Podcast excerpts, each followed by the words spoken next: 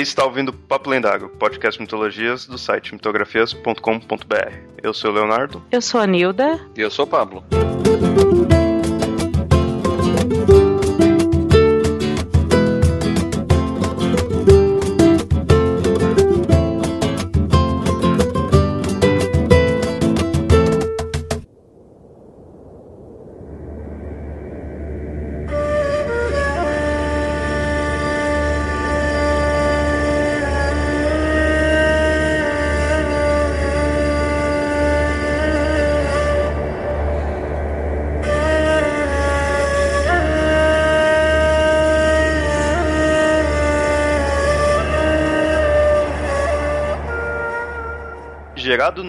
Desespero de sua mãe e nascido com o objetivo de vingar teu pai, em uma luta de mais de 80 anos contra o caos.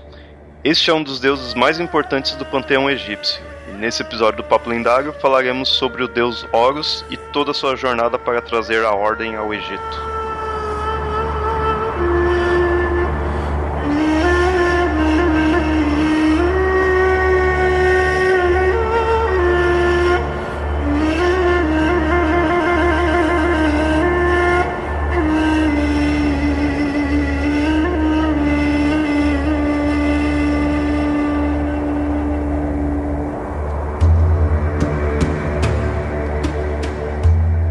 Ouvintes, nesse episódio aí, mais um focado numa personalidade em si, numa entidade, no caso é o Horus.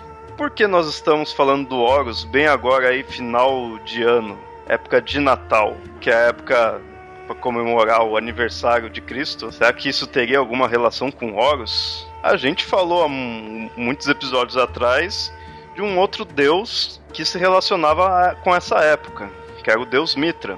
E aí agora a gente está fazendo novamente isso, só que com o Horus. Porque existem certas comparações com Cristo e o deus egípcio Horus, em suas características, em suas histórias. A gente nesse episódio vai contar a origem e a história do Horus. Ele é um deus, como falei na apresentação, ele é um deus bem importante, então parte da sua história é bem conhecida, parte que se relaciona com ele com os pais dele. Talvez uma das partes mais conhecidas, popular, né, assim, mais populares do panteão do, da mitologia egípcia. E por fim, vamos mostrar essas comparações. Será que são tem base tais comparações? Será que não? Vamos conversar sobre isso aí durante o episódio. É o interessante já perceber, eu acho que até pra gente começar essas comparações e por que que fazem essas misturas todas, que Horus dentro do panteão egípcio, ele não é o deus principal, já começa por aí, mas ele acaba sendo também, junto com os deuses principais, um deus solar. Um deus que tem uma representação junto com o Sol e com os ciclos do Sol. Talvez o deus mais importante solar egípcio seja o Ra, né, que ele é considerado o deus do Sol. Mas Horus também ele é um deus solar e ele acaba tendo muitos paralelos com o próprio Ra e com o ciclo do Sol também. E aí a gente começa a ver que todas as histórias que fazem referência, que a gente consegue né, comparar com Jesus, e não necessariamente com Jesus, mas principalmente com o nascimento e com o Natal, dizem respeito a deuses solares. Por exemplo, Mitra. Aqui então a gente vai, vai primeiro se prender à, à história do Horus em si. E vamos anteriormente ao nascimento dele, porque a história dele, vendo referente aos pais dele, não só o fato dele nascer, óbvio, né? Mas já tem todo o objetivo de vida dele tá relacionado com os pais dele. E não só os pais, como os tios. Um dos tios dele, que até se chama Horus também, e muitas vezes se chama de Horus cego. Ele era um deus cego. É interessante esse Horus cego, porque na mitologia egípcia, muita gente conhece os dois casais, né, de quatro irmãos, que é Osíris, Isis, Sete e Neftis. Esses são os mais conhecidos, mas quando você pesquisa mais a fundo, você vê que tem um quinto irmão, que é o Horus Cego. Esse Horus Cego, ele foi morto, adivinha por quem? Pelo Sete, né, que era o deus, o deus malvado. Eu, eu, eu acho que Sete era injustiçado. boa, boa, boa, boa. Quero... É, ele não era tão malvado, ele só tinha atos e, e, e, comportamentos que não eram bem aceitos socialmente. é, é, na maioria das versões eu li, ele é o deus da. Não é deus mal, é o deus da, do caos e da desordem. E até mesmo por isso que, ele é, que eu acho que ele é injustiçado, né? Porque caos e desordem são coisas que pro Egito e pro pensamento egípcio não são bem-vindas. Né? Porque o Egito ele vai se construir em torno de, de um padrão natural do, de cheias do Nilo que é completamente previsível. E graças a essa previsibilidade e organização do Nilo, é que eles conseguiram crescer do jeito que eles, que eles cresceram. E aí você tem um Deus que é relacionado à noite, que é relacionado ao caos, que é relacionado à desordem, e até o deserto. Ele também era o deus do deserto. Exatamente, ou seja, vai contra todos aqueles padrões que são é, essenciais para a vida no, no, no egípcio. Aliás, do, a vida no Egito, a vida do, do, do egípcio. Então, ele acaba sendo visto como deus da maldade, só que essa esse teor moral relacionado a Sete, ele vem depois.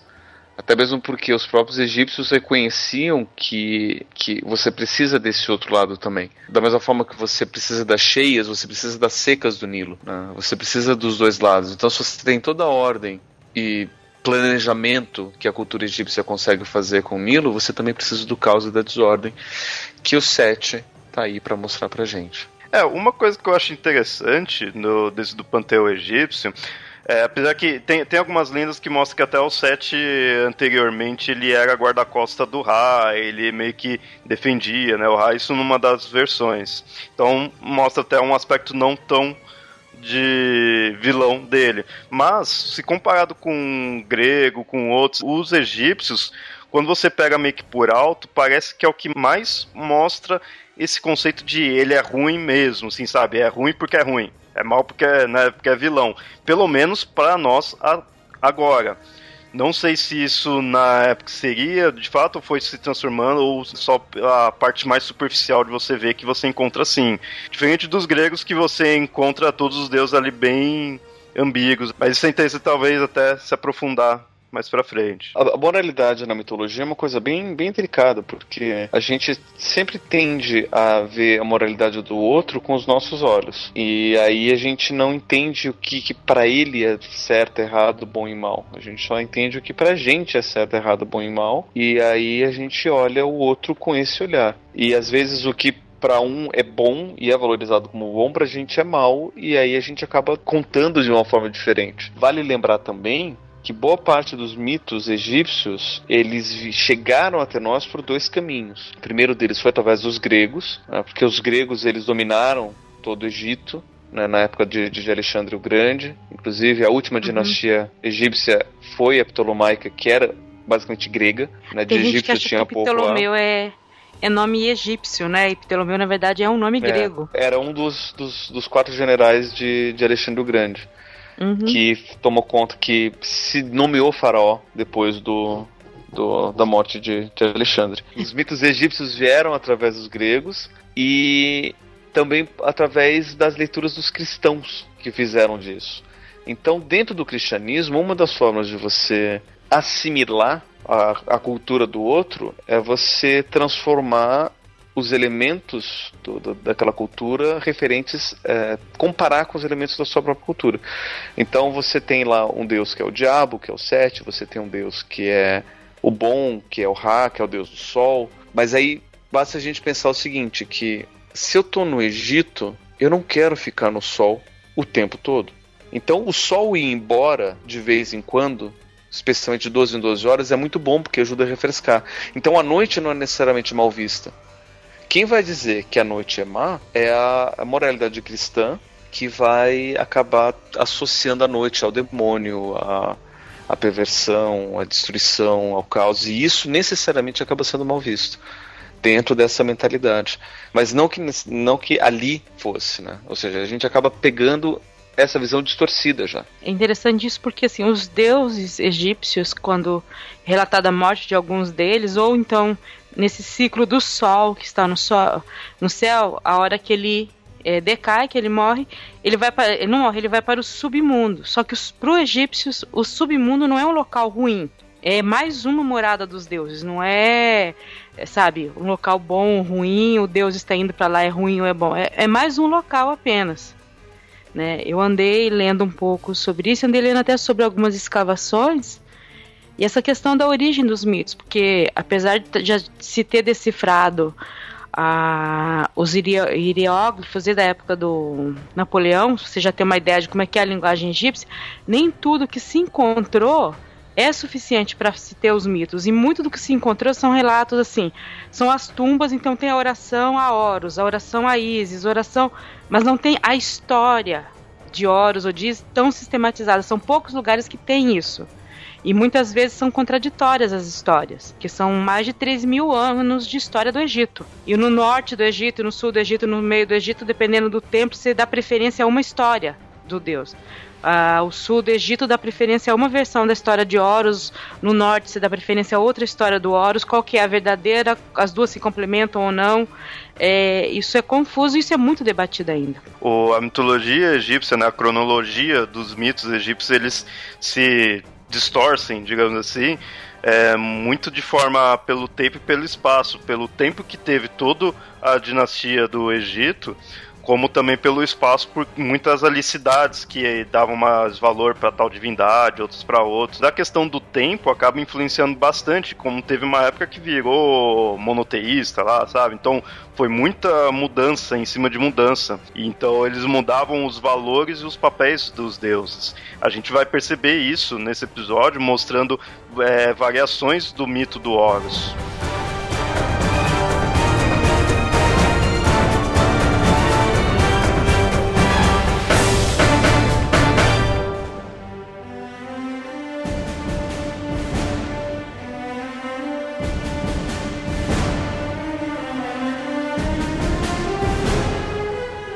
Mesmo falou, né, que dos cinco é, deuses primordiais, né, é, tem o Horus, o cego.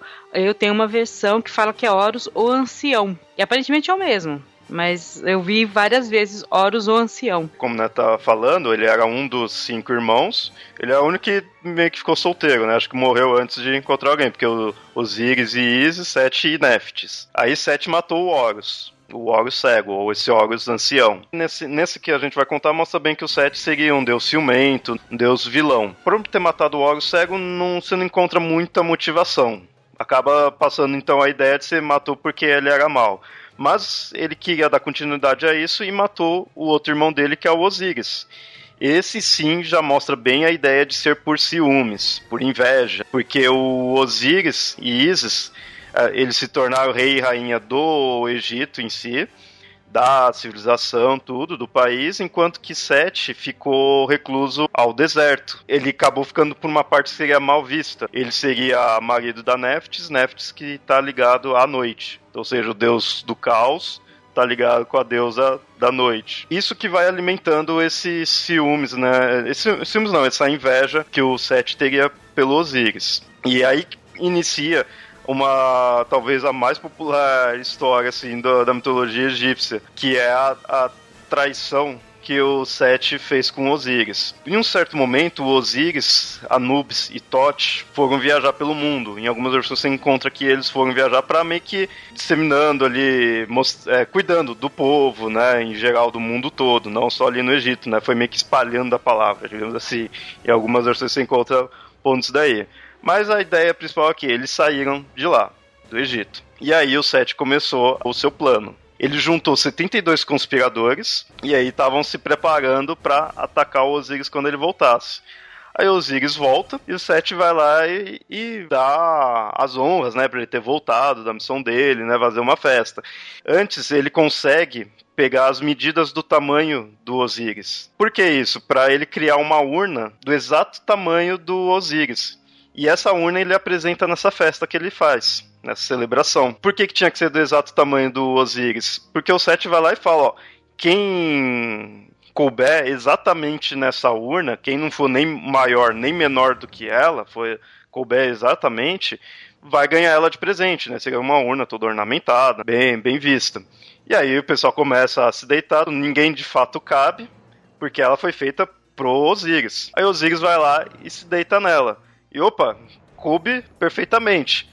Aí ó, o Seth fala, ó, então parabéns, é sua. Só que que ele fala isso, ele já pega junto com os 72 conspiradores, vai lá e fecha a urna, lacra, matando ali ele e joga o corpo dele no, no Nilo. Essa história parece a história egípcia do Procrusto, só que ao contrário. Procrusto era um gigante que ficava em algum lugar. E aí quando um herói, eu quero dizer que era o Jazão, mas não era o Jazão. Enfim, um desses heróis ele estava passando por lá. Ele sabia, né, do, do, do, do, do Procrusto e disseram: oh, você não vai entrar na casa do Procrusto, senão você vai se dar mal. Só que ele falou: ah, eu não tenho medo, então vou lá falar com ele. E o Procurso era um gigante que tinha uma, uma hospedagem que só tinha uma cama. Quem dormisse nessa cama tinha que caber exatamente na cama. Se fosse menor do que a cama, ele ia esticar a pessoa até ela caber. E se fosse maior do que a cama, ia cortar as pernas e a cabeça até caber uhum. na cama. Teseu. Quem coubesse na. Teseu, exatamente, Teseu. Quem coubesse na cama podia passar a noite sem problema. Ele, obviamente, era menor. O Procurso falou: ah, então vamos, vamos te esticar pra você caber na cama. Ele falou: não, não vou. E daí ele fez lá um karatê e inverteu o jogo. E o Procrusto foi deitado na cama e falou: ah, você é maior do que a cama, então vamos cortar sua cabeça e suas pernas. E foi isso que aconteceu. E foi assim que Teseu matou o Procrusto. É, mas essa história me parece essa história do Procrusto, só que é o contrário. Né? Ou seja, se, se você couber exatamente na cama, aí você é que se dá mal. E aí, o Seth fazendo isso, tirou o Osíris da jogada conseguiu usurpar o poder do Egito. Com isso, Isis, mulher do Osíris, foge do Seth. O Seth começa até a perseguir ela, né? Que ele queria todo o poder. E ela foge já indo procura do marido dela. Ela desce todo o rio Nilo. Em um certo momento, encontra uma cidade chamada Biblos. No palácio dessa cidade, tinha uma árvore. E ela consegue encontrar o corpo do Osíris dentro dessa árvore. Por quê? Por causa que em um certo momento, quando o, a urna com o corpo do Osíris estava ali pelo Nilo, acabou parando na numa parte da margem, e nessa parte onde a urna parou, começou-se a crescer essa árvore.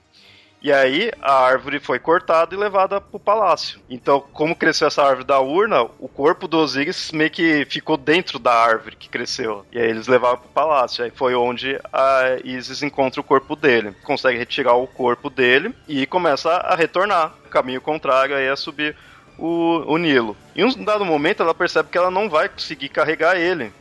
E ela precisaria de ajuda. E os deuses que estavam sempre ajudando ela eram o Anubis e o Tote. Então ela vai lá, deixa o corpo do Osiris meio que escondido num, num local e volta rapidão para chamar os dois para ajudarem ela. Só que nesse momento, o Sete, ele tinha muito. Lembra que ele tinha 72 conspiradores junto com ele. Então ele tinha muitos espiões, muita gente ali também do mal, né, assim, ajudando ele. E os espiões viram isso que a Isis tinha encontrado o corpo dele e, e, tava já trazendo. Aí avisa o Seth, então ele vai lá até o corpo dele, onde ela tinha deixado, e já pega e corta, despedaça o corpo do Osíris não só despedaça, como ele separa essas partes pelo Egito inteiro. Reza a lenda que foram em 13 partes diferentes. Na verdade, foram 14 partes. E acharam 13. E acharam só 13. Que aí a Isis, quando volta lá para pegar o corpo do marido, vê que foi despedaçado e aí consegue descobrir que o Sete fez isso e separou por todo o Egito. Em algumas versões, agora já começam as, diferen as diferenças, mostra que nesse momento, antes do Osiris ter morrido, antes do tudo isso daí, ela já estava grávida do Horus. E quando ela foi atrás do marido, ela, na verdade, deu a luz ao Horus, deixou com uma outra deusa, deusa chamada Ator, que é uma deusa materna, cuidando do Horus e foi em busca do marido. Tem outras versões que não, que ela ainda não tinha tido Horus. Aí ela vai até o, os pedaços, vai encontrando todos os pedaços e vai juntando. Todos não, porque falta um, né, na verdade. Ela encontrou 13. E o problema é que o, o pedaço que falta é o pênis do Osiris. Foi o único pedaço que ela não conseguiu. Nesse ponto, ela queria o quê? Juntar todos os pedaços, todos também para poder fazer um velório, né? O ritual pós-morte digno. Então, por isso que ela também estava junto com o Anubis e o Tote, que iam ajudar ela. Reza a lenda também que, que esse pedaço não encontrado é o que está dentro da caixa da, da, da, da Perpétua. Se alguém se lembra dessa referência. Nem todo mundo vai lembrar disso, eu acho. A Perpétua era uma personagem de uma novela do era da, da Tieta? Isso, Tieta. Interpre... Ela interpretada que pela. Ninguém sabia. É, ninguém sabia o que, tinha dentro. Daí depois no final, quando ela, ela, ela morre, vamos, vamos ver o que tem dentro dessa caixa. Não mostram, mas a gente desconfia o que, que era. Que é o, o, o, o que não encontraram do, do, do falecido dela. Então tá, aí ele, ela junta os pedaços, fica faltando apenas o, o pênis. E aí o que, que ela faz? Porque ela já tinha em mente que ela precisa manter o reinado. Quem não, não, o Osiris morreu, o reinado o Seth pegou o reinado, então ela precisaria de um herdeiro, né? Isso nessa versão em que ela já não tinha tido o Horus. Precisaria de um herdeiro para poder de fato reivindicar o reinado. Só que ele tá sem o falo. Ela pega e monta um falo de madeira para ele. Em algumas versões dessa cena é bem estranha porque eles fazem todo o ritual. Ela faz o de madeira, põe nele, né, junta ao corpo dele, ela se transforma em pássaro e de lá que tem a, a noite sensual. Aí com a magia engravida. Aí eles conseguem fazer todo, depois né, deles terem dormido, né, terem transado, eles fazem o ritual pós-morte para que ele se torne uma múmia mesmo, para que possa ir pro, pro mundo dos mortos, de fato. E até é aí que Osiris se torna o rei do submundo, que é muito comum vocês verem a representação do Osiris assim, como uma múmia. Dessa união dos dois que nasce o Horus ele cresce escondido para que o Seth não viesse pegar ele quando era criança, mas já com esse intuito de vou crescer e vou enfrentar meu tio. Isso me lembra um pouco os mitos gregos de, de Zeus mesmo, assim, né? De ter escondido quando era criança para enfrentar, no caso era o pai, mas aí no do Horus é o tio. Mas aquele negócio, né? Enfrentar a geração anterior. Me escondo pra me vingar. E isso confirma também a, o papel de Isis como a fazedora de reis, né? Que um dos atributos dela era é, ser a dona do trono, né? Ela que acabava que abençoava quem ia pro trono, quem decidia quem ia pro trono, né? E ela decide que é o filho dela, ela faz de tudo para isso. A versões diz que ela fica vagando pelo Egito por muito tempo até o filho crescer. Ela recorre a todos os deuses que podem para ensinar o filho o que for preciso, até que ele se torna, até ele poder vencer, né? até poder lutar com o Sete. Nesse que ele ficou escondido, como na outra versão tinha, mostrava né, que ele ficou com a deusa Ator, Dessa daí também às vezes mostra que ele se esconde com ela.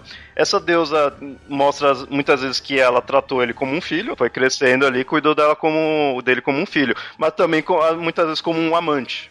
É meio estranho isso daí, mas é, mostrar que ela era mãe de criação e amante dele. Considerando que são deuses, nada impede uma coisa e outra. E aí o Horus cresce, e aí chega o momento de reivindicar o, o trono. Antes de iniciar-se a guerra em si, de Horus contra Sete, eles são convocados numa das versões. Tudo aqui que a gente vai falando é bem assim, é numa das versões, porque tem muitas va variáveis. O Horus e o Sete são convocados pelos deuses para meio que defender o porquê que eles devem ter o trono. Eles tinham que provar que eram dignos de, de terem o um poder. No fim desse debate, os deuses decidem que os dois devem governar. E isso é meio que uma alusão à questão do Alto Egito e do Baixo Egito. É alto e baixo em questão geográfica, não em questão de tempo, não é que nem Idade Média. Né?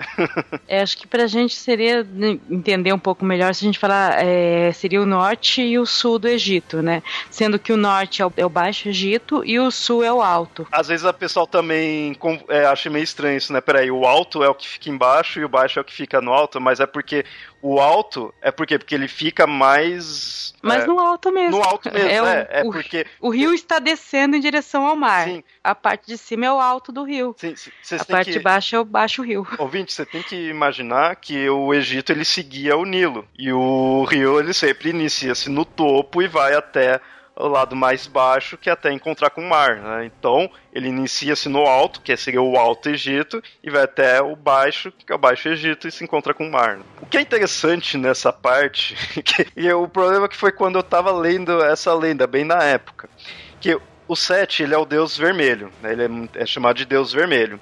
E o Horus é um deus pássaro. Nesse momento dessa história, eles estavam debatendo. Então, o deus vermelho tá debatendo com Deus Pássaro pelo poder do país. Não era 2014, né? não era do Brasil, era no Egito, mas era assim, era o vermelho versus o pássaro para obter o poder. Mas assim, a, tem muito a ver com, não sei se alguém lembra, estudou isso na escola, que o Egito, quando o Egito foi unificado, houve a união das duas coroas do Egito. A do Baixo Egito era a coroa branca e a do Alto Egito era a coroa vermelha. Então eram dois reinos separados que quando uniram, eles uniram até a a coroa, né? E é interessante que essa diferença do reino, de ter os dois reinos, reflete na mitologia e a união deles acaba refletindo também. Mais pra frente na, na história a gente vê isso daí. E aí debateu-se, ficou dividido, cada um com uma parte do Egito.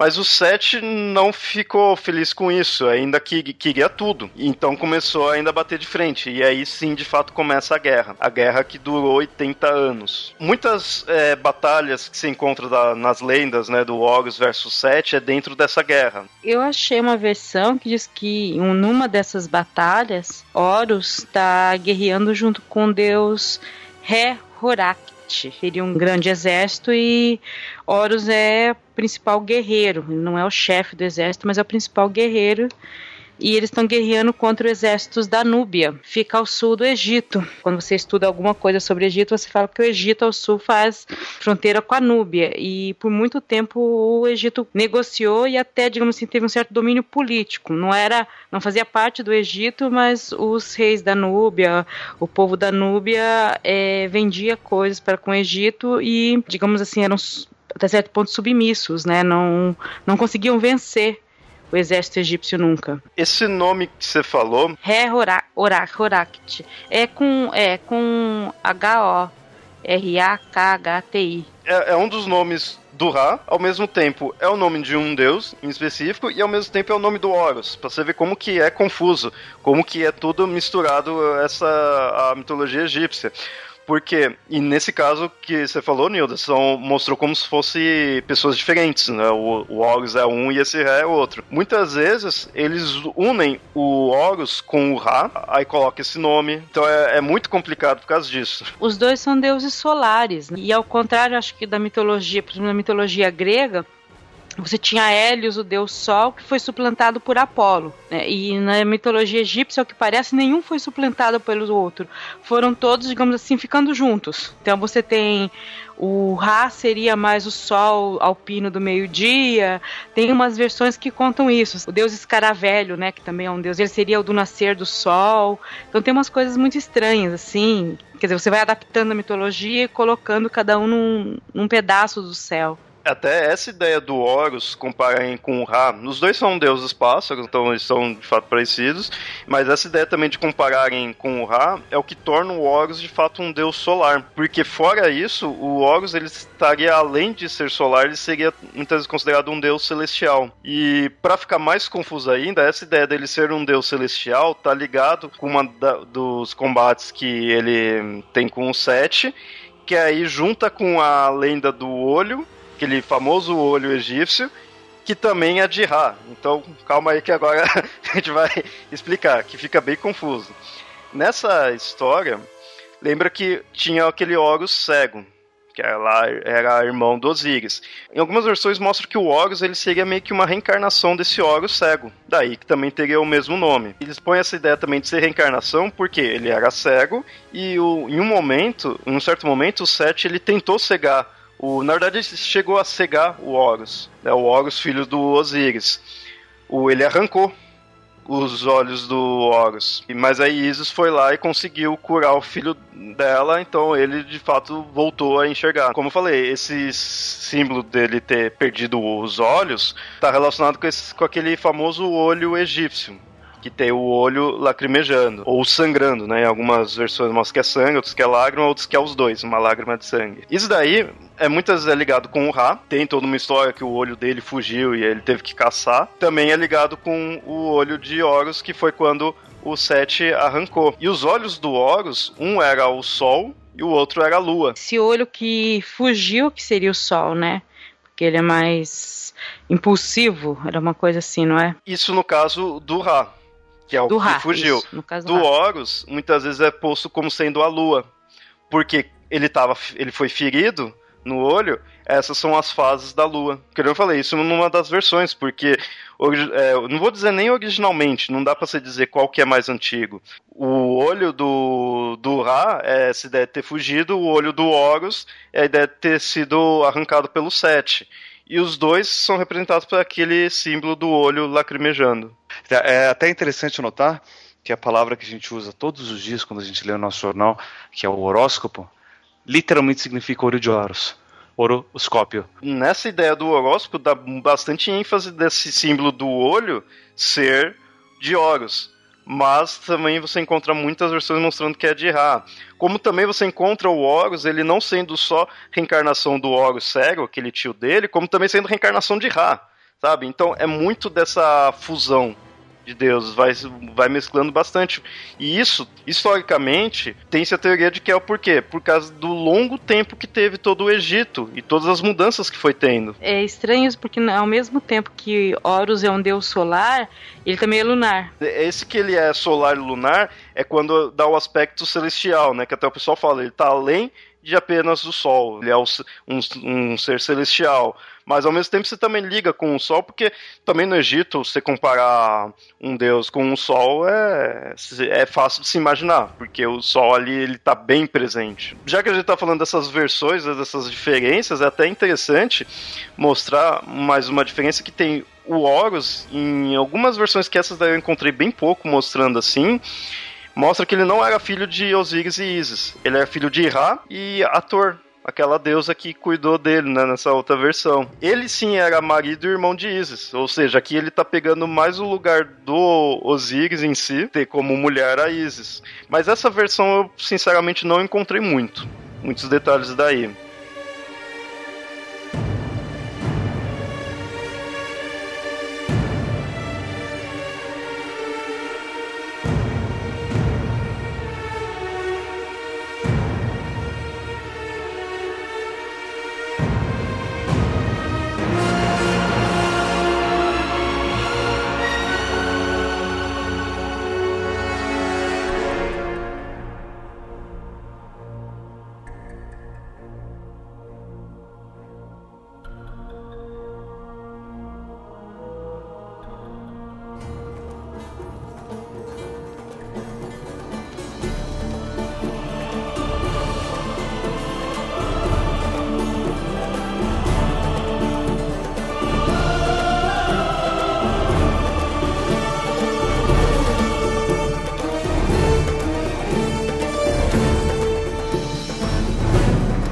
Agora, já chegando mais próximo ao final da guerra, a gente tem um episódio bem estranho, bem nojento até, em que o Seth, com raiva ali do Horus, querendo acabar com ele, tentou estuprar o Horus. Só que ele não consegue de fato estuprar, ele acaba ejaculando na mão do Horus. Aí o Horus foge pra, até a mãe dele, e aí Isis vê aquilo lá, fica assustado, assim, pega e decepa a mão do, do filho e joga no, no Nilo. E depois faz uma nova mão para pro filho. Se ela fez um, um pênis pro marido, na, normal também de fazer uma mão pro filho. Né? Quem nunca, né? e daí depois ela pega esses modelos e abre uma sex shop. Olha, Isis não duvido, viu? É, ó, Isis é uma deusa bem sexual até. Ela tem bastante ênfase sexual, então não é de se duvidar. e aí, o que, que Isis pega e faz? Ela fala pro Horus, né, amiga, ó, então você vai se vingar aí do, do set, pega esse. pega um alface e se masturba. No caso, ele ia ejacular no alface. Entrega isso daí pra Sete. Aí ele faz. Ele entrega o alface né, ejaculado ali pro, pro deus e o vilão come. Ele nem percebe que tem ali. Tempero especial. Né? Que história mais gozada é essa? é, não, não para por aí. Aí eles vão por um tribunal dos deuses. Lembra que anteriormente, né, já teve aquele debate entre os deuses, tudo era isso era bem comum. Isso mostra, é interessante, isso mostra uma certa ordem entre os deuses egípcios. E aí nesse caso o Sete estava acusando o Horus de ser indigno, né? Ele não pode ter o, o trono. Eu que estava aqui já estava reinando, ele não não pode ter. E aí o Horus pega e fala: não, o Sete que é indigno, que não deve ter o, ficar no, no reino, porque ele roubou algo de mim. E aí o Sete pega e fala que não, não, não roubei nada de você. Só que aí com aquele todo aquele aquela mágica assim da mitologia de que se falou vai mostrar tipo a verdade e no fato o Sete tinha roubado algo dele, porque aí começa a sair o sêmen do Horus sair pela boca do Seth, porque ele tinha ingerido. E aí mostra que de fato ele tinha roubado algo do Horus. Por isso que eu falei, essa história é bem bizarra.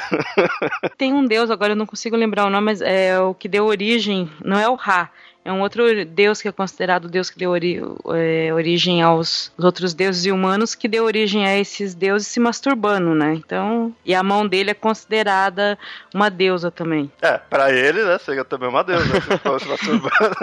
É, porque a mãe é a mãe, a mão dele é a mãe dos deuses. É, é amante dele, né? É tudo isso. É a divindade. O arquétipo da adolescente. E aí chega-se ao final da guerra e tem esse último episódio dessa guerra onde o Seth desafia o Horus para uma corrida de navios. Só que os navios tinham que ser feitos de pedra. Aí o que, que o Horus malandro fez? Ele pegou gesso, ele fez um navio de pinheiro, né, um navio de madeira mesmo, pegou gesso e passou no navio. E o Seth não, o Seth pegou e fez um navio mesmo de pedra que ele pegou o pico de uma montanha. Com isso, o navio do Seth acaba afundando, ficando furioso, ele se transforma num hipopótamo e vai até o navio do Horus e destrói. Nesse momento, o Horus consegue escapar do hipopótamo gigante que tá atacando ele, e aí, de fato, consegue enfrentar finalmente o Seth e vencer ele. E aí esse é o último combate mesmo deles, o Horus versus o hipopótamo. E aí ele consegue pegar o trono então para ele e bane o Seth para o deserto. Isso que é engraçado. Pelo menos nessa versão ele não mata. Ele faz o Seth voltar a ter o poder onde ele tinha, que era ser o deus do deserto. Passa um meio que um que assim, é necessário ter. Então, não vou te matar, você vai ficar aí, que aí é seu lugar. E é nessa luta que Sete rouba o olho dele, né? Tira o olho dele. Tem uma versão que eu encontrei isso, que no meio dessa luta, Sete tira um dos olhos de, de Horus. E depois Horus consegue recuperar. Essa é, versão que mostra que o Horus venceu, pega todo o reino do Egito né, para ele cuidar. E aí isso faz analogia ao Egito unificado. Tanto que em algumas versões do Horus você encontra ele usando uma coroa, não só com o símbolo do, anti, do Alto Egito, como do Baixo Egito. Quando ele se unificou, ficou os dois símbolos numa coroa só. E isso foi muito utilizado para dar a origem divina dos reis dos faraós. Isso é o que justifica a origem deles. Eles usam a coroa dupla, né, que foi conquistada por Horus. Se não me engano, faz um tempinho eu tava vendo um negócio, um, acho que é um documentário, não sei, eu tava lendo, mas mostrando que foi encontrando-se esses símbolos da coroa com os dois, né, tanto do baixo quanto do alto, que foi se entendendo quando que se quando que o ficou unificado, analisando a história a partir desses símbolos. Ou seja, uma comparação da, da, da história com a mitologia.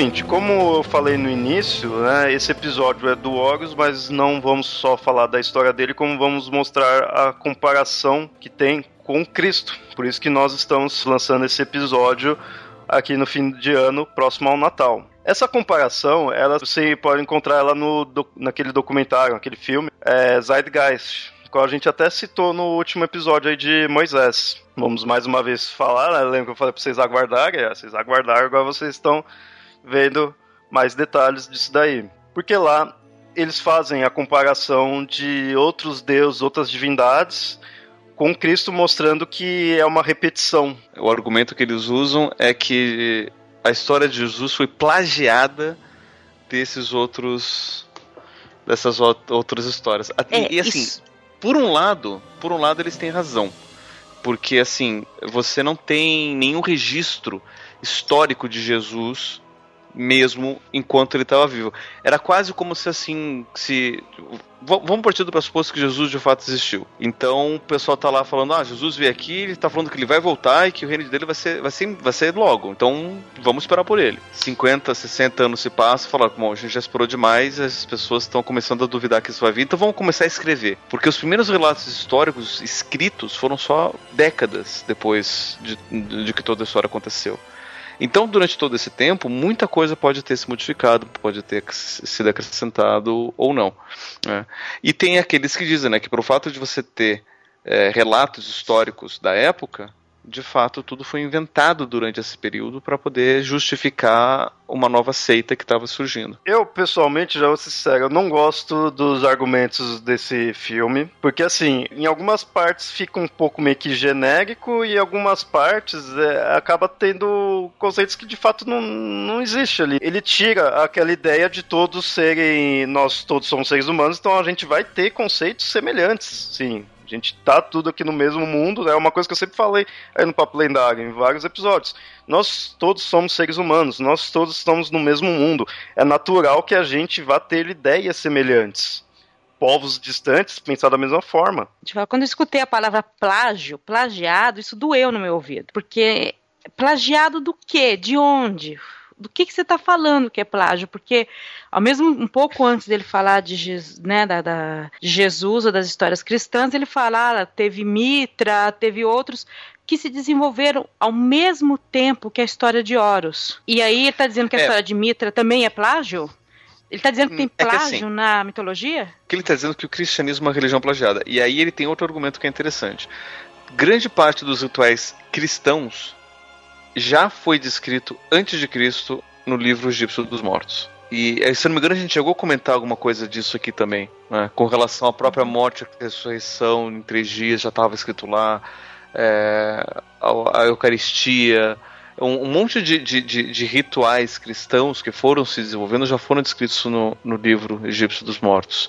É quase como se o cristianismo fosse, se não uma cópia do, da religião egípcia, uma continuação de tudo aquilo. Né? Então, nesse sentido, eu, eu, acho que é nesse sentido que ele tá. que o documentarista estava dizendo que é um plágio.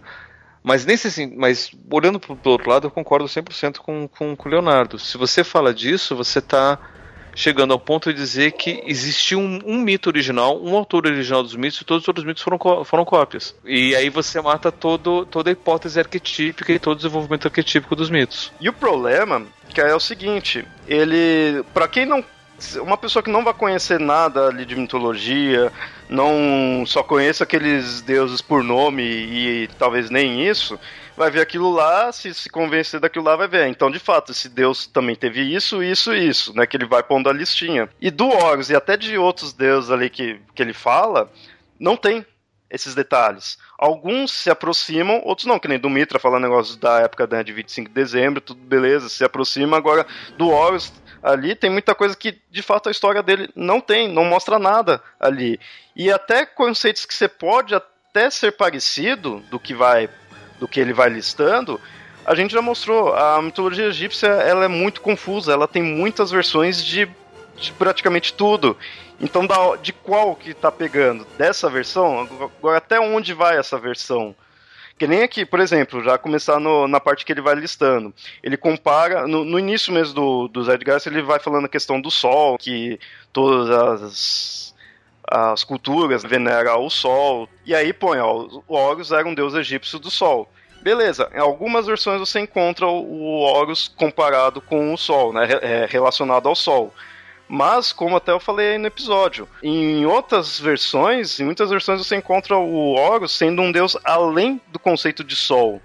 Os olhos deles é, era isso, um olho era o sol, outro era a lua. Ele muitas vezes é mais visto como um, um deus celestial. Ele tem particularidades com o sol, e muitas dessas particularidades são comparadas ao Ra. O Ra é muito mais é, próximo ao Sol em si do que o Horus. O Horus ele está mais voltado na ideia da, da justiça dele ter feito com questão do nome do pai dele, no conceito dele reinar, que ele vai reinar ali o Egito, e mais a ideia celestial por causa dos dois olhos dele, de ser a lua, de ser o sol. Então você pode comprar com o sol? Pode, ok, mas ele não fica só nisso. Como mostrou, o sol ele é muito comum de ser adorado em qualquer religião. Então você pegar e vir falar que isso é plágio, como a gente falou anteriormente, né? Você tá perdendo o conceito de arquétipo. Segundo, e até meio que parecido a isso, o sete lá fala que o sete personificava a escuridão e a noite.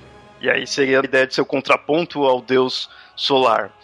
O 7, ele muitas vezes é mais voltado a essa ideia de ser o caos, ser o deserto. E a noite até ele é mais próximo à mulher do 7, a Neftis, e que por sinal não era ruim. Pode até ter alguma lenda mais sombria dela, mas ela por si só ela não é vista como uma deusa maligna, como é mais o 7. Tanto que ela chega até a atrair o Sete. Eu encontrei até referência a ela ser a deusa protetora dos lares. Quer dizer, uma deusa que protege o lar normalmente não é uma deusa ruim. E o Sete, ele principalmente na história que é voltada para o Osíris e o Horus, ele é muito voltado assim ao deus do deserto, tanto que no final Horus manda ele de volta para o deserto, o deus mais voltado para a ideia da, da inveja, da crueldade, porque é a inveja que ele tem do Osíris. Aí outro argumento que eles põem, que é o Horus nasceu em 25 de dezembro. Sinceramente, eu nunca encontrei nada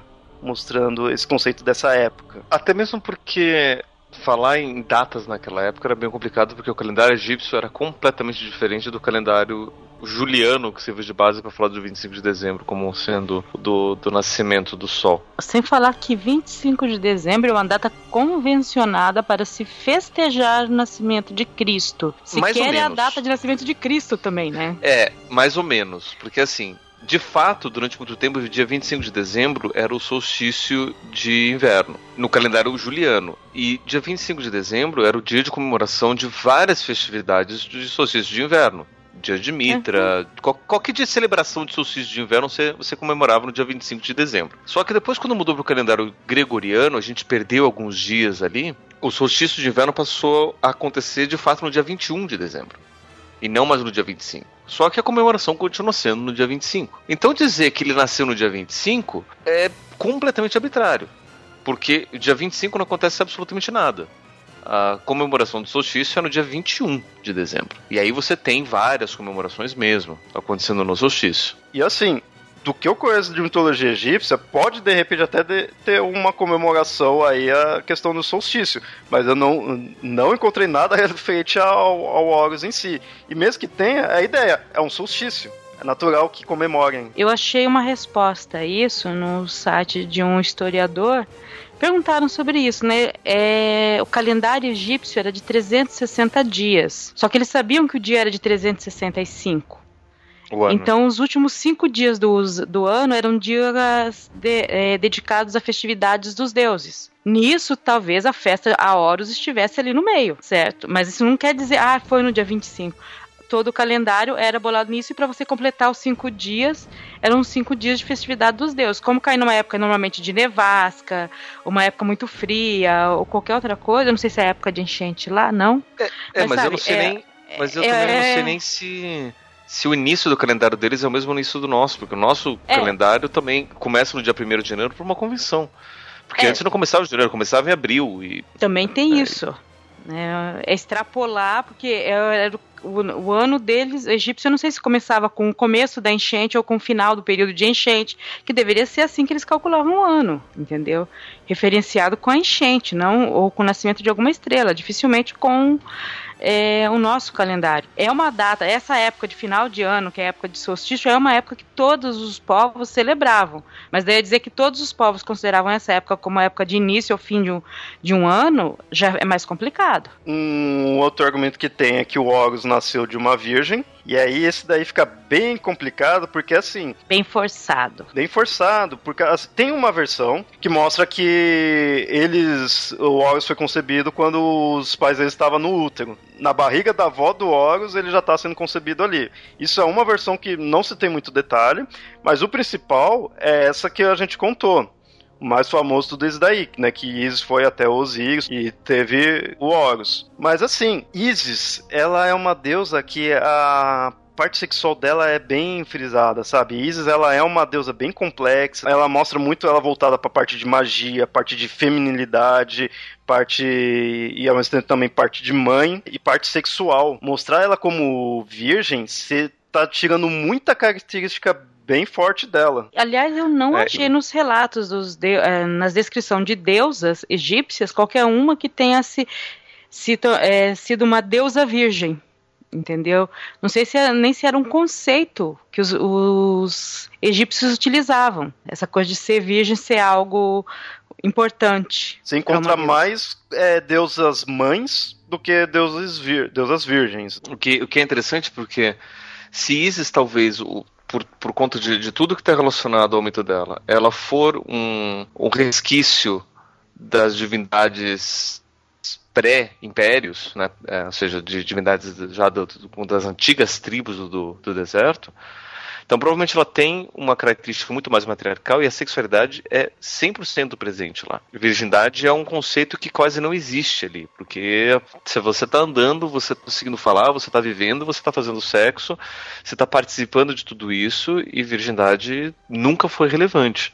A ideia de virgindade só passa a ser relevante a partir do momento onde a mulher passa a ser propriedade do homem. E aí você quer uma mulher que possa garantir uma única descendência para o homem e não para um outro, então a, a, a, virgindade é quase como se fosse o selo de garantia de que aquele produto ainda não foi utilizado. E para os egípcios você não tem essa, essa, essa visão de propriedade da mulher, a mulher como sendo propriedade. Em alguns casos, em algumas épocas ou lugares do Egito, a propriedade inclusive passava através da mulher, né? Eu acho que Sim. até em algumas dinastias o futuro faraó casa com a primeira filha. Se ele não uhum. casou com a primeira filha, ele não vai ser o faraó. Para os gregos, você tem uma noção também de, de, de deusa virgem. Né? Você tem a deusa virgem principal, que é a Estia, que é a deusa da, da casa e da família, e, e a deusa cuidadora, que ela não vai também se casar com ninguém. Né? E daí você tem todo um, um séquito da Estia que, vai ser, que vão ser virgens. E eu não consigo entender muito bem por que, que ela necessariamente é virgem, mas deve ter alguma coisa a ver com cuidado, com contemplação, e que se eu me dedico à família ou se me dedico a sexo e a ter filhos, eu não consigo cuidar da casa, e alguma coisa, alguma lógica a ver com isso. É, o da Rest eu sempre pensei num conceito assim, ela é uma moça da casa, ali tudo, cuidar do lar, ela não vai cuidar do marido em si. Ela também era filha acho... mais velha, né? Então tem, tem todo esse outro lado também, né? De, de cuidar dos irmãos, de, de, de, cuidar da casa. Que os gregos, né, colocavam que as esposas ou as mulheres não poderiam ter uma sexualidade muito aflorada, né? É, isso não era não, você coisa tinha, das mulheres. Você tinha sexualidade aflorada em várias. Você tinha sexualidade aflorada em várias. A Afrodite era extremamente aflorada. Não, não, não, não. Dela. falando das mulheres. Ah, das esposas gregas, sim? das famílias gregas. Ah, sim, não, não, faz sentido. Porque é, sexo é coisa de, de, de prostituta ou das deusas. Exatamente. E aí você tem uma outra deusa virgem, interessante que é, a, que é Atenas, que ela foi virgem por medo de Zeus, porque Zeus depois que ele que ele castrou Cronos e não quis libertar os Cíclopes e os Hecatonqueires, Gaia, que ajudou Zeus, fez uma, uma profecia barra maldição em Zeus falando, olha, vamos fazer a mesma coisa com você que você fez com seu pai, vão te destronar. Né? Então você vai ter uma filha, e essa filha vai ter um filho, e esse filho vai te destronar. Então, para poder evitar que a filha nascesse, ele comeu a mãe de, Atenas, literalmente, é, depois que já tinha engravidado, né? e que era a Temis, só que daí Atena nasceu mesmo da cabeça de, de Zeus. Só que para fazer com que ela não engravidasse, para daí o filho poder destronar, ele fez com que ela jurasse que ia ser virgem aos pés do, do, do rio Stige. E as promessas feitas lá não podem ser quebradas nunca. E ela jurou: Não, pai, você virgem, pode deixar, eu vou ser fiel para você e não, não, nunca vou ter nenhum filho. Ela, ela manteve essa promessa para sempre. Então, é uma outra condição de Deus a virgem ali que era para evitar a descendência que, a descendência que a descendência poderia destronar os Zeus. Mas, por os egípcios, eu realmente também não faço ideia de onde que poderia vir. Próximo ponto que eu, esse filme põe é o nascimento do Horus foi acompanhado pelo aparecimento de uma estrela no leste. Não fica tendo detalhes no nascimento dele pra ter isso, ter aparecer uma estrela, nada assim, não fica. O detalhe do Horus é mais na concepção dele, que é o fato dela, da Isis ir até o Osíris e dormir com ele, né, juntar os pedaços e dormir com ele, do que o nascimento em si. Tanto é que tem uma versão que ela já até estava grávida dele antes e teve ele deixou com a outra deusa e foi até, atrás dos Osíris. O nascimento dele em si não se fica pondo muitos detalhes. Um outro aqui põe que o Horus foi adorado por três reis. Também não se encontra isso, porque na verdade quem era rei era o Horus. Não ficava falando de outros reis que foram até lá. Outro aqui é que o Horus ensinou os mestres aos 12 anos. Tem uma passagem da, da, história de Jesus que, quando ele era criança ainda, ele saiu de casa. Os pais ficaram extremamente preocupados, tipo, ah, meu Deus, onde é que tá Jesus? Jesus sumiu, não sei o quê. Daí eles foram até o templo, né, para ver se alguém podia ajudar. E lá estava Jesus, aos 12 anos de idade, ensinando para os rabinos e, e, os mestres do, do, do templo, o pessoal maravilhado com toda a sabedoria que Jesus estava lá passando. E aí Maria e José falaram: oh, Jesus, o que você está fazendo aí? Eu estou fazendo o trabalho do meu pai. E Maria falou: Ô oh, moleque arrogante, sai daí que não é sua hora ainda, vamos embora para casa, seu fedelho é, enxerido. você que é um garoto é, prodígio. né? E aí ele abaixou a cabeça e, e obedeceu a mãe, né? E falou: Não, então tá bom, então não, tá, não é meia hora, não vamos fazer. E ele abaixou a cabeça até os 30 anos de idade. É isso que eu ia falar, né? A broca foi é. E não fez absolutamente mais nada até os 30 anos de idade. Daí, nos 30 anos de idade, eles foram pro casamento. E, e, e eu já imagino o diálogo, né? E daí, de repente, no casamento acaba o vinho. E aí Maria chega para Jesus, acabou o vinho. Tá, e daí? Acabou o vinho, que comprem mais? Mas não dá como. Faz alguma coisa, Jesus. Falou, mas não, mas não é, o que, que eu posso fazer? Mas, sei lá, você não é filho de Deus, inventa alguma coisa aí, faz a sua mágica. Falei, não, calma, não é, mas não é minha hora, não. Agora é a sua hora. Agora é a sua hora. E aí foi aí, é, é, aí que ele começa e faz o primeiro milagre dele, lá que transforma água em vinho. Eu falo que isso desmonta qualquer argumento que diz que não, pela cristão não pode beber, mas o primeiro milagre dele foi transformar água em vinho. É. né? Como assim não pode beber? Né? E o vinho da melhor qualidade, do por cima. Se descreve lá que era o vinho da melhor qualidade, que geralmente é. nas festas eles deixavam o melhor vinho, você viu o melhor vinho no começo, quando as pessoas estavam bêbadas, davam um pior vinho. E ali foi o contrário. Eles serviram um vinho, um vinho muito bom, acabou, e aí eles serviram um vinho melhor, que é o vinho de Jesus. E aí eles fazem essa comparação, né? Então, ele ter ensinado aos 12 anos. Mas também não tem referência a isso porque ele ficou escondido. Na verdade, seria, era mais fácil ter feito uma comparação de que ele ficou escondido e só apareceu aos 30 anos, como a gente viu aí, do que essa dos 12. De fato, a infância inteira dele, ele foi criado às escondidas. Por isso que até que eu falei, ó, parece, lembra muito do, dos gregos, né, de Zeus, esses assim, que foi escondido quando bebê, para se vingar quando crescesse. A história de que ele ficou um tempo no, no templo da Hathor, depois ele foi conviver com outros deuses para ensinar o que ele precisava, mas isso seria algo até natural. Lá pelos 12 anos, você né, para de encher o saco aqui na casa da mulherada e vai aprender a guerrear, vai aprender essas coisas de homem. Na, na verdade, até se encontra mais até meio que o contrário, não ele ensinando, mas ensinando ele, meio que os deuses preparando ele para a batalha que ia vir.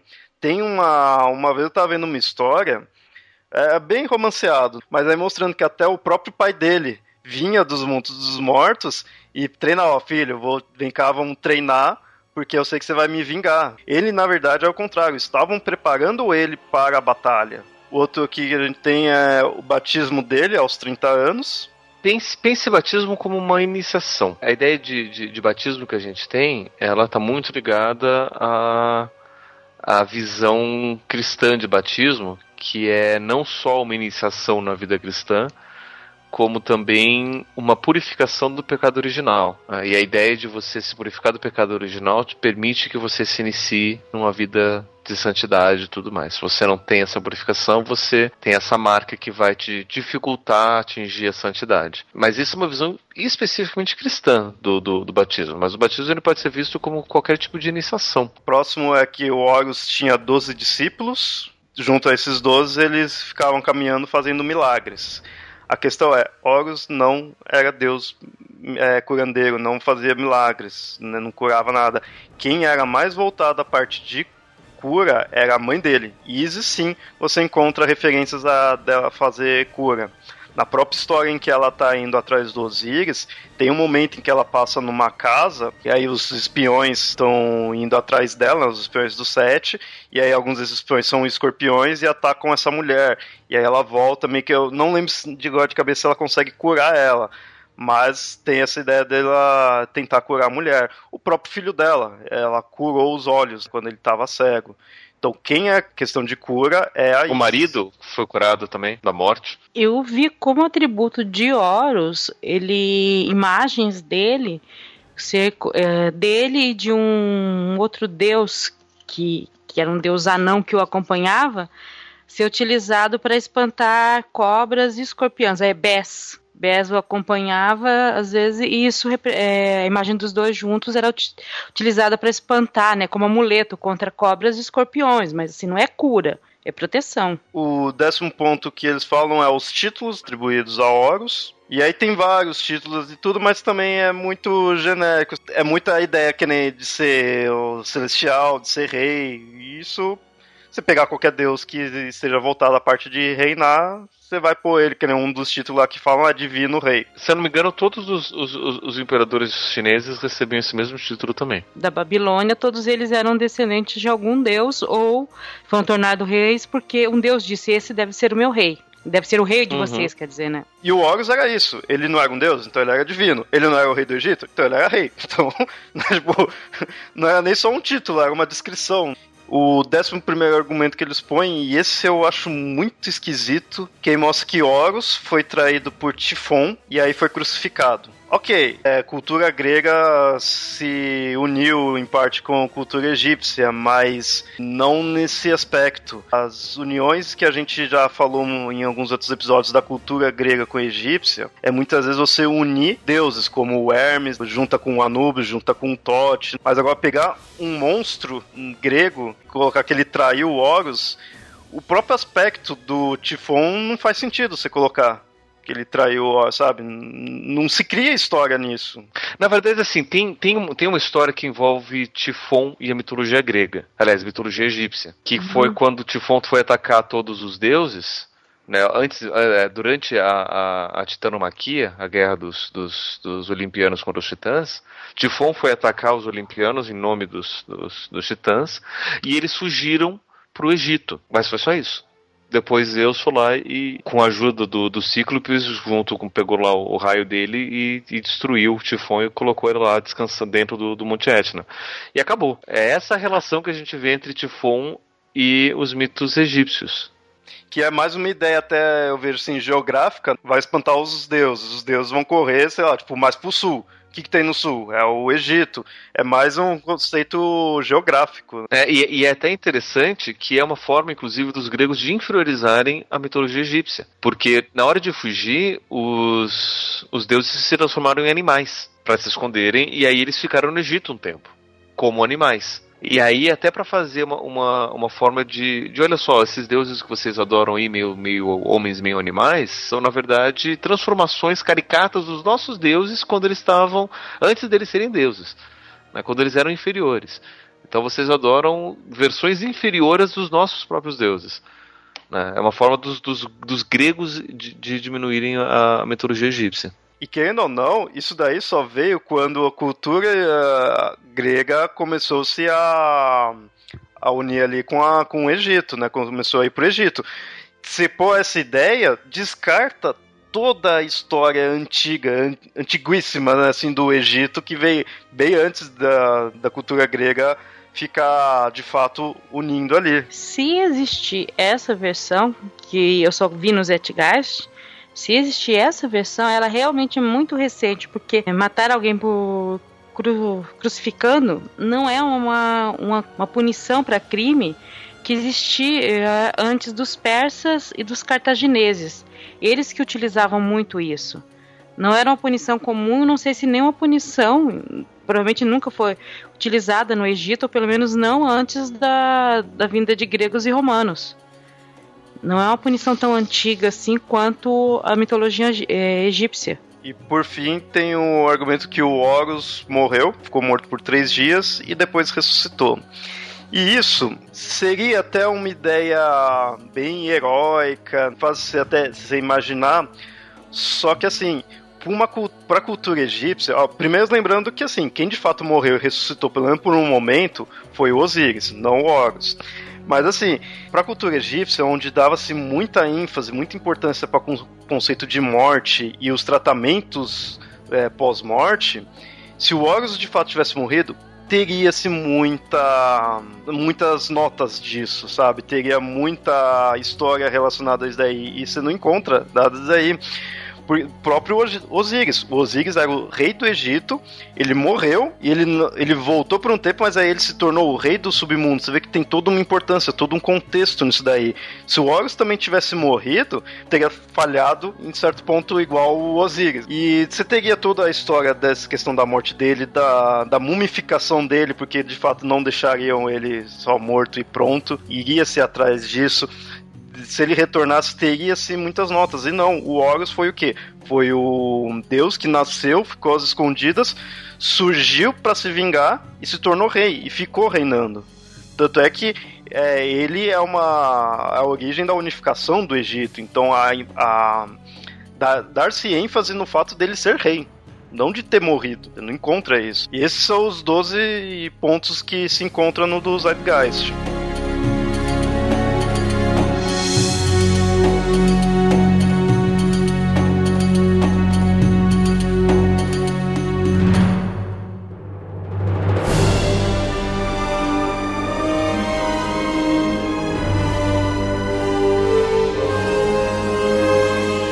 Assim, ouvinte, você deve estar tá achando que eu tô com muito ódio no coração com esse filme, sabe? Porque eu né, caí em cima, assim. Mas é por quê? Porque, assim, eu gosto dessa ideia de comparar é, religiões, comparar mitologias, comparar conceitos. Mas o problema é que o Design Geist, ele acaba sendo um tiro no pé, eu acho, em certo ponto ele põe de uma forma tão exagerada e pondo conceitos que você só encontra ali, não encontra em mais lugar nenhum, que acaba perdendo a credibilidade qualquer outra comparação que você fizer. Vamos voltar àquele episódio do Mitra, onde a gente pegou, ou até do Moisés, que, que passou recentemente, do qual a gente fez a comparação, usou até o próprio do Zeitgeist. Você vê as analogias. Só que aí você pega o do Horus e vê que, pô, é, esse detalhe da lenda do Horus você não encontra em lugar nenhum, não, não, não tem veracidade. Você vai descartar todo o restante também. Então, se o do Horus não, não, não tem nada a ver, quem garante que o do Mitra também tem alguma analogia que lá eles se compondo? E aí qualquer outra comparação que você vai fazer, ela perde credibilidade. O Zeitgeist, ele vai por um caminho meio que contrário ao que a gente acaba vendo dentro dos estudos de mitologia. Ele pega um tipo de interpretação específica, que é uma interpretação muito mais histórica e materialista, de que os mitos são narrativas de tradições e que teve alguma pessoa que teve a criatividade de criar aquela história, como se alguém escrevesse pela primeira vez uma história e, e foi passada para frente e quem conta conto aumenta um ponto e, e, e todas as outras histórias posteriores foram variações em cima dessa mesma história. Tem muita gente que pega esse tipo de versão e justifica da seguinte forma: milhares de anos atrás aconteceu uma grande catástrofe na, na, Terra e só mais ou menos uns 10 mil seres humanos sobreviveram. Aí os seres humanos bem primitivos. E toda a humanidade é descendente desses 10 mil seres humanos. Né? Então a gente tem, biologicamente, uma variabilidade genética muito pequena. Né? Existe mais variabilidade genética entre cachorros e gatos e ou até mesmo entre os, os chimpanzés e bonobos, que são nossos primos mais próximos, do que entre os seres humanos. Né? Nós somos todos geneticamente muito, muito próximos. E se nós somos geneticamente muito próximos, culturalmente também a gente pode ser.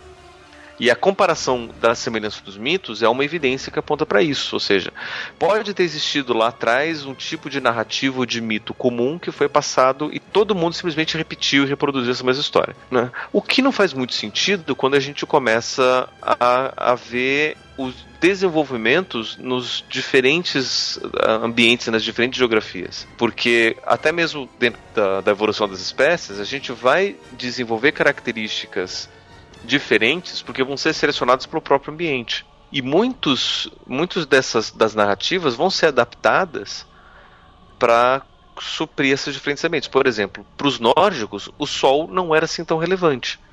Então você não encontra lá a presença de um deus solar ou de um ciclo solar que vai ser influente em qualquer coisa, como acontece com os egípcios, que o Sol ali está presente o tempo todo.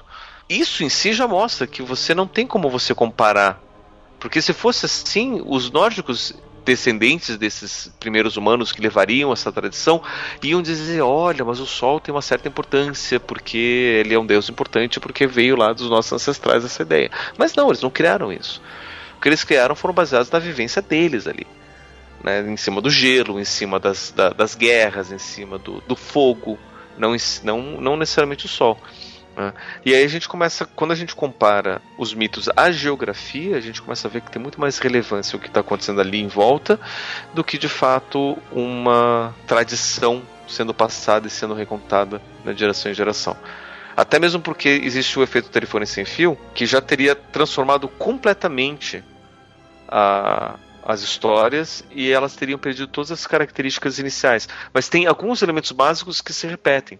Esses elementos básicos não, não é suficiente simplesmente a tradição oral para poder manter esses só, só esses elementos básicos. E aí a gente tem que partir para outras hipóteses. Por isso que eu prefiro a hipótese do, do, do arquétipo, porque o arquétipo ele vai dizer, ó, existe um padrão universal de experiência humana, ou seja, os humanos têm dois braços, duas pernas, dez dedos, dois olhos, né, em geral, em média, né, na, na sua grande maioria. E aí, em cima disso, a gente vai ter uma mesma forma de experienciar o mundo. E essa mesma forma de experienciar o mundo vai fazer com que a gente conte histórias muito parecidas. E essas histórias muito parecidas vão ser baseadas naquilo que a gente está percebendo. E uma das coisas que aí sim o Zeitgeist, né, só para dizer que ele não está todo errado, que está todo meu Deus, vamos jogar fora tudo isso, vamos ignorar. Até mesmo porque a parte lá da Teresa da, da conspiração do 11 de setembro é bem, bem convincente. Tem uma, uma, outra parte lá da primeira parte do documentário que ele fala sobre o aspecto astrológico do cristianismo. Né? Ou seja, por que são 12 discípulos? Por que o número 12? Né? O 12 são os 12 signos do zodíaco já era uma ideia antiga, mas não é porque eram 12 signos do zodíaco, porque até mesmo porque os gregos, quando eles no céu, eles não viram 12 constelações que passavam pelo ciclo do, pelo, pela órbita do Sol. Eles eram 13. Mas por que 12? Porque 12 era um número que tinha significação de totalidade para eles. E aí a gente começa a ver, né? Então são 12 discípulos por conta dessas 12 constelações. Faz sentido? Faz. Se os 12 discípulos tivessem relação com os 12 signos. O que foi feito uma, uma, uma comparação posterior, só na Idade Média, para tentar mostrar que tem alguma relevância, mas de fato não não, não tem tanto. Pelo menos se a gente pega o relato bíblico que, que a gente usa como, como fundamento, você não tem muita informação sobre vários dos, dos, dos discípulos. A ideia do 12 ela tem significação é, numérica, é, numerológica, o que corrobora para o status mítico da, da, história de Jesus, né, e menos para o status histórico. Né, porque o que, que impediria dele ter 13 ou 14 discípulos, porque ou, apóstolos, porque, ou 10, né? Ou, ou 5, porque era mais fácil, né? Por que exatamente 12? Mitologicamente faz sentido, historicamente não. Então, nesse sentido, até que, que é interessante. E toda a história astrológica que ele conta, né, do, é, um, é um padrão básico de como que a observação da natureza constrói um esqueleto genérico para descrever os deuses solares, da morte da, do, e do renascimento dos deuses solares. Se compara muito mais a Mitra e outros deuses solares do que o próprio Horus. Até mesmo porque Horus não é tão solar assim. Ou seja, né, porque o, o Sol ele fica abaixo do horizonte, não sei o quê. Mas assim, ele, ele conta de uma perspectiva né, do tipo, ah, o Sol ele, ele não nasce por três, por três dias, né? Porque fica tudo escuro por três dias. Talvez se você está muito pro norte, mas muito pro norte mesmo lá na Escandinávia quase, não no Egito. Né? Então, para Horus não faz sentido, muito menos para Jesus. Mas esse padrão de você ter esse período de três dias ali é por conta do, desses, desses comportamentos genéricos do, da astrologia. A única é, comparação de Horus com Jesus que eu achei convincente nem aparece no Zeitgeist, mas aí não a questão não é nem só o Horus, é o fato de que as representações de Maria carregando o menino Jesus feitas na Idade Média, ou mesmo é, feitas na Renascença, se parecerem muito com as representações que você tem de Isis carregando Horus criança. Quer dizer, é a única uhum, ligação que eu vi. Tem muito mais a ver com a posição de Isis como mãe, como uma deusa mãe, do que realmente com uma criança milagrosa, entendeu? Não é tudo isso. É, é, é sabe assim, é a única parte que me faz ter uma. Uh, se eu, eu, visualizando, ter uma ligação maior com Jesus. É até bom explicar um pouco do comentário, né? Agora no final, caso alguém tenha, tenha curiosidade, até para entender um pouco do, dos Zeitgeist, que eu já vi muita gente que assistiu e ficou completamente impressionado, porque assim, o documentário ele é construído de um jeito para contar uma história, né? Ele não está simplesmente documentando fatos, ele está querendo contar uma história. A história que ele está contando é a seguinte: nós vivemos em um mundo que é completamente controlado por uma determinada ideologia que serve para controlar a gente, e nada nada além disso. No primeiro documentário, que são três documentários, eles pegam três instituições, por assim dizer, que controlam nossa vida e a gente é tão controlado por isso que a gente reforça esse tipo de controle, que é a religião, a política e a economia. Então são três exemplos de como a gente entra dentro desse jogo de, de dominação e pede para ser controlado. Então o primeiro documentário é isso. Os outros dois documentários, que é o Zeitgeist Addendum e Zeitgeist Continuum, sei lá, eles já têm um outro enfoque né? Eles pegam um foco muito mais de mostrar que o mundo tem sim problemas, mas esses problemas são principalmente políticos e econômicos, eles não tocam de novo no, no, assunto da religião, e eles mostram alternativas de como que a sociedade pode se organizar utilizando a tecnologia para poder ser sustentável e crescer mesmo, levando todo mundo em consideração e não necessariamente simplesmente respondendo aos domínios dos poderosos. Então, os outros dois documentários eu extremamente recomendo, eu gosto muito deles. Eles mostram uma visão muito legal, principalmente eles conseguem ilustrar bem esse ponto de que a, a, nossa sociedade se construiu de um jeito bem perigoso e a gente pode sim utilizar da tecnologia e de ferramentas que estão à nossa disposição para fazer uma coisa melhor. E o primeiro ele tem esse, esse ar mais conspiratório, né, do tipo cuidado que estamos sendo perseguidos. Mas conseguindo passar por esse por esse olhar vale a pena, né? para entender toda a história dos três documentários dos que eles estão falando. E outra questão também é a seguinte: Ouvinte, você viu toda essa história que a gente contou aí do Horus, né? Todos os detalhes, algumas partes mais bizarras, mas acaba sendo interessante. Se fosse só o que de fato mostra no, no documentário, se fosse só tipo igualzinho o de Cristo, não teria todas essas histórias que aí você não poderia aproveitar, né? Digamos assim, todas essas histórias, todos esses detalhes. Então, tais tipo de comparações acaba tirando essas peculiaridades, esses detalhes que é interessante de você ver dos outros mitos.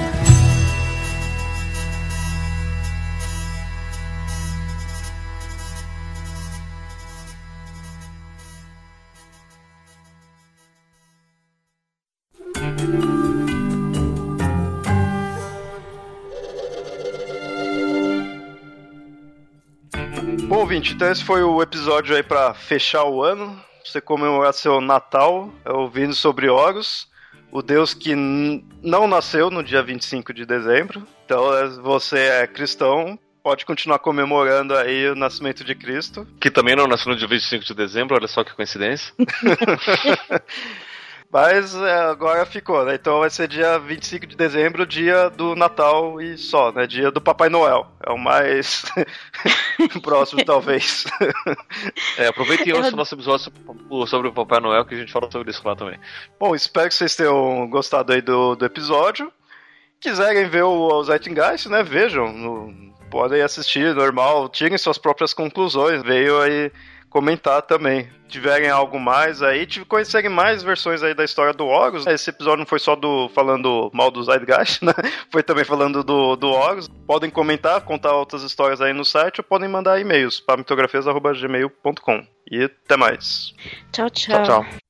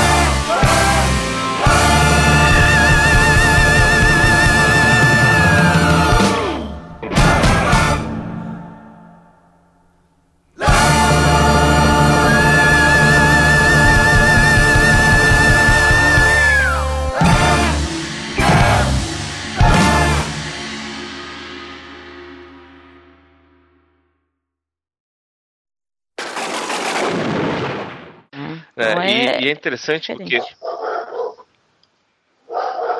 Doutor. Esse cachorrinho latindo antes. Uhum. É.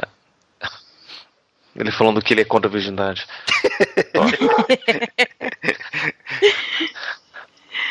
o Thor é virgem, o que, que ele tá falando? ele tá reclamando de alguma Porque coisa. Tá, então. Ele tá reclamando por isso. É. é. O Odin já castrado, o Thor ainda não. Tem que encontrar Mas... a Sif é. pra ele. Uhum. Quase, quase, mas ela passou aqui temporariamente por uma semana enquanto ela estava sendo cuidada, daí ela já foi adotar para uma casa melhor. Aí, ó, viu como ele tá bravo? É. mas enfim. Toma, cala a boca!